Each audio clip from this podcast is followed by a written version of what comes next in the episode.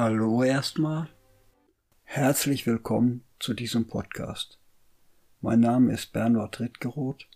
Ich bin unterdessen über 70 Jahre alt und ich möchte auf diesem Weg von Zeit zu Zeit über Gedanken und Erlebnisse aus meinem Leben berichten. Schwerpunktthemen werden sicher Geschichte und Reisen, dabei auch Wanderungen und Besichtigungen sein.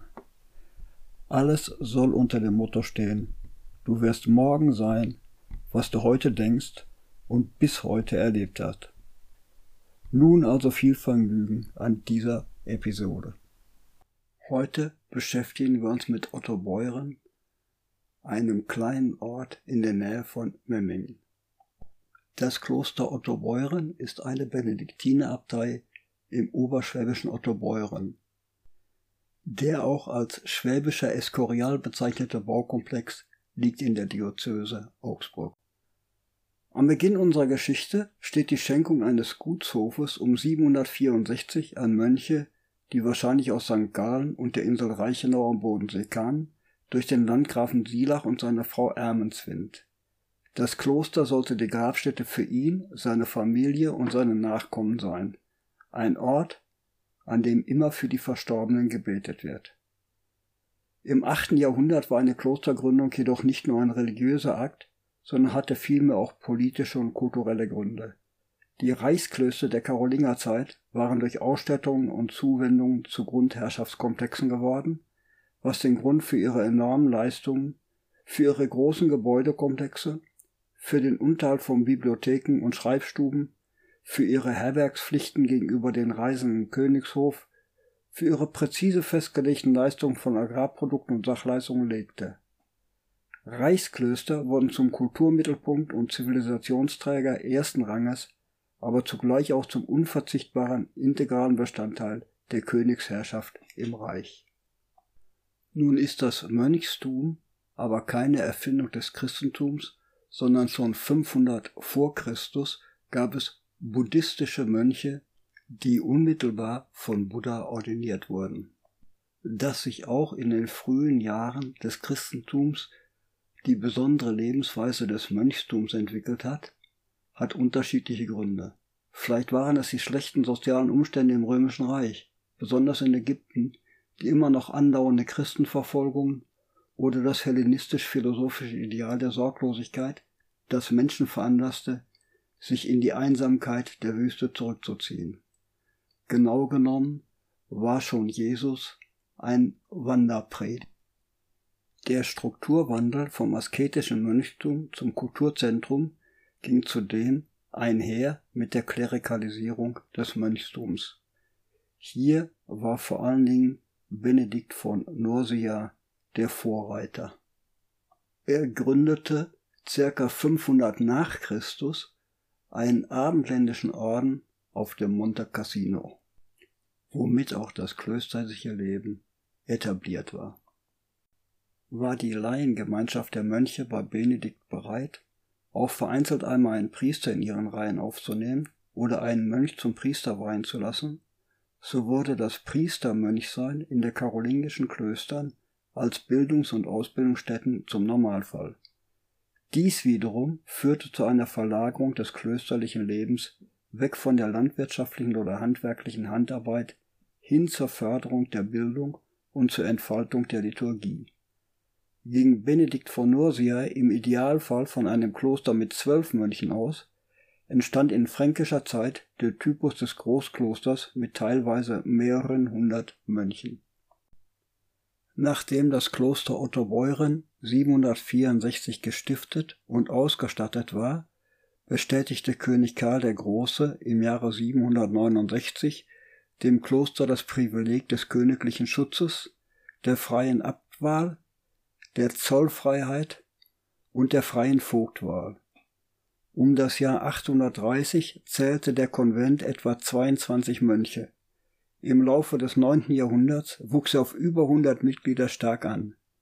Bischof Ulrich von Augsburg, der in schwieriger Zeit in der Abtei Otto Beuren die etlichen Aufgaben kurzzeitig übernahm, führte das Kloster zu einer ersten Blüte und erwirkte ihm die Reichsunmittelbarkeit von Kaiser Otto dem Großen.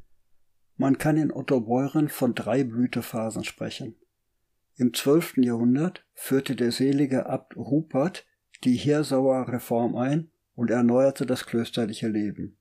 Unter seinem Nachfolger blühte dann eine Schreibschule, deren bedeutende Buchmalereien heute leider nicht mehr am Ort zu sehen sind.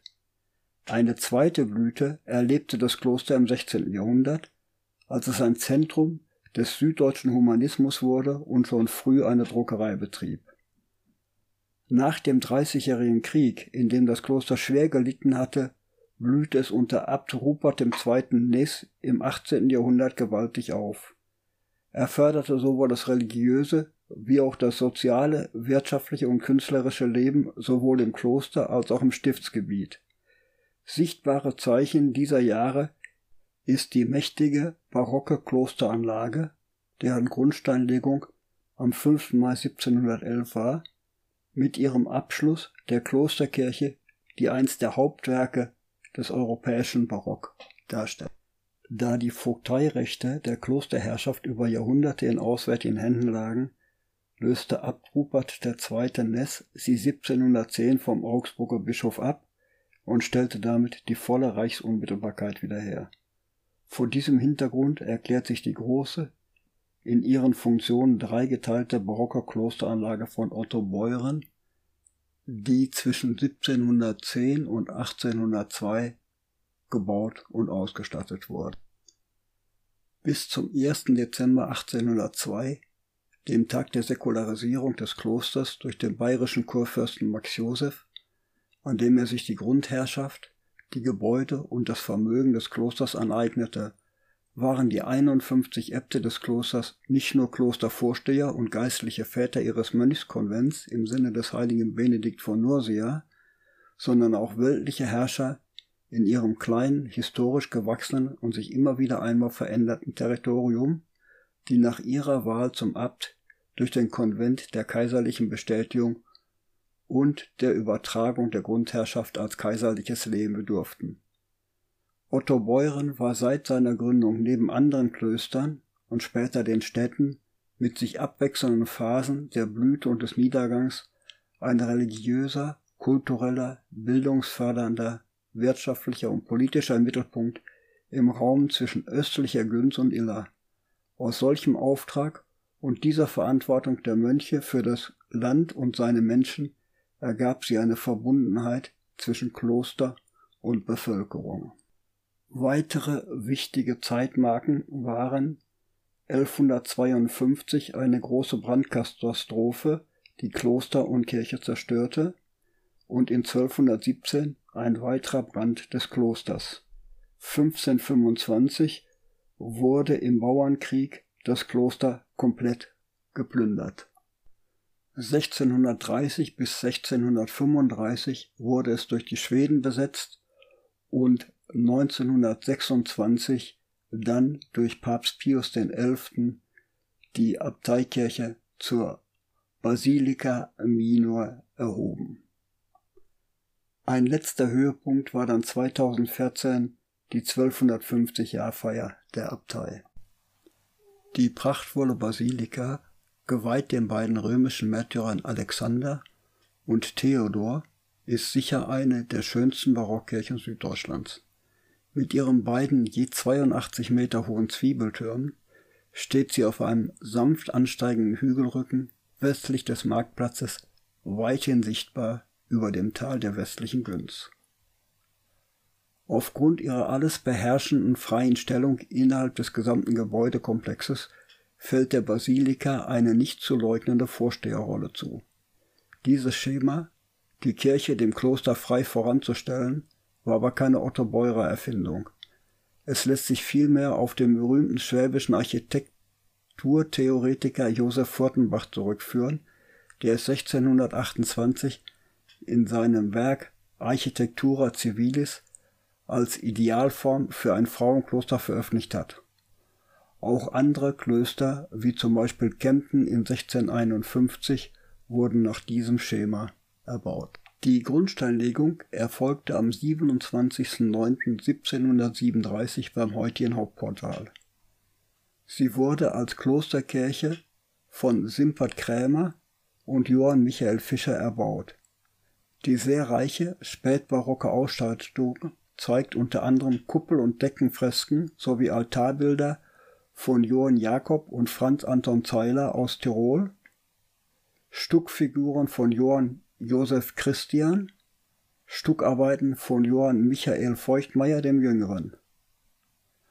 Sie besitzt zwei weithin berühmte barocke Chororgeln, beide mit französischem Klangbild. Das Chorgestühl stammt von Martin Hermann mit den Schreinerarbeiten und Johann Josef Christian, der die Reliefs erstellte. Mittelpunkt der Kirche ist das romanische Kruzifix von 1220. Die eigentlich unübliche Nord-Süd-Ausrichtung der Kirche ist durch ihre Lage innerhalb der Gesamtanlage bedingt, deren Grundriss die Form eines Kreuzes hat. An die beiden je 82 Meter hohen Türme schließt sich das etwa 30 Meter lange nördliche Hauptschiff mit seinen Seitenkapellen an. Danach kommt das Querhaus, das etwa 27 Meter breit ist und etwa 27 Meter weit nach außen ragt, bevor sich die Außenansicht wieder auf die Breite des Langhauses verschlankt und nach etwa 41 Metern in die übrige Klostergebäude endet. Über dem Hauptportal steht Haus Gottes und Himmelsporten. Darüber ist eine Statue des Erzengels Michael zu sehen. Weiter oben thront in der Fassade der heilige Benedikt in einer gemauerten Nische am Giebel des Hauptportals. Flankiert wird er von zwei Figuren am Ende der Dachschräge welche die Märtyrer Alexander und Theodor darstellen. Der spätbarocke Innenraum gliedert sich in Eingangshalle, Hauptschiff mit östlichem und westlichem Seitenschiff, westliches und östliches Querschiff und den Chor. Das Mittelschiff besitzt eine Länge von 89 Metern, eine Höhe von 36 Metern. Die 2x10 monumentalen Marmorsäulen, die das Hauptschiff jeweils von den Seitenschiffen trennen, und die drei majestätischen Kuppeln verleihen dem gewaltigen Raum Feierlichkeit und Würde. In der Vierung steht an jeder der vier Ecken je ein einem Heiligen geweihter Altar. Das Ost- und Westschiff haben je eine Länge von 89 Metern und werden jeweils vom Querhaus durchbrochen. Das östliche und westliche Querhaus haben je eine Länge von 58 Metern und eine Breite von 18 Metern. Der Chorraum wird vom hochaufragenden Hochaltar dominiert. An den Seiten gruppierten sich das Chorgestühl, der Abstuhl sowie die Prospekte der Chororgeln. Eine korrespondierende Diashow von der Basilika Otterbeuren ist auf Facebook von mir veröffentlicht. Vielen Dank für das Zuhören. Ich hoffe, es hilft beim Erinnern an eigene Erlebnisse oder motiviert für zukünftige Aktivitäten. Natürlich freue ich mich über Feedbacks, momentan über Twitter unter @beritgeroth, per E-Mail unter ritti mit ie.tonspur at t-online sowie auf Facebook und WhatsApp. Also hoffentlich bis zum nächsten Mal und bis dahin wünsche ich euch eine wunderschöne Zeit.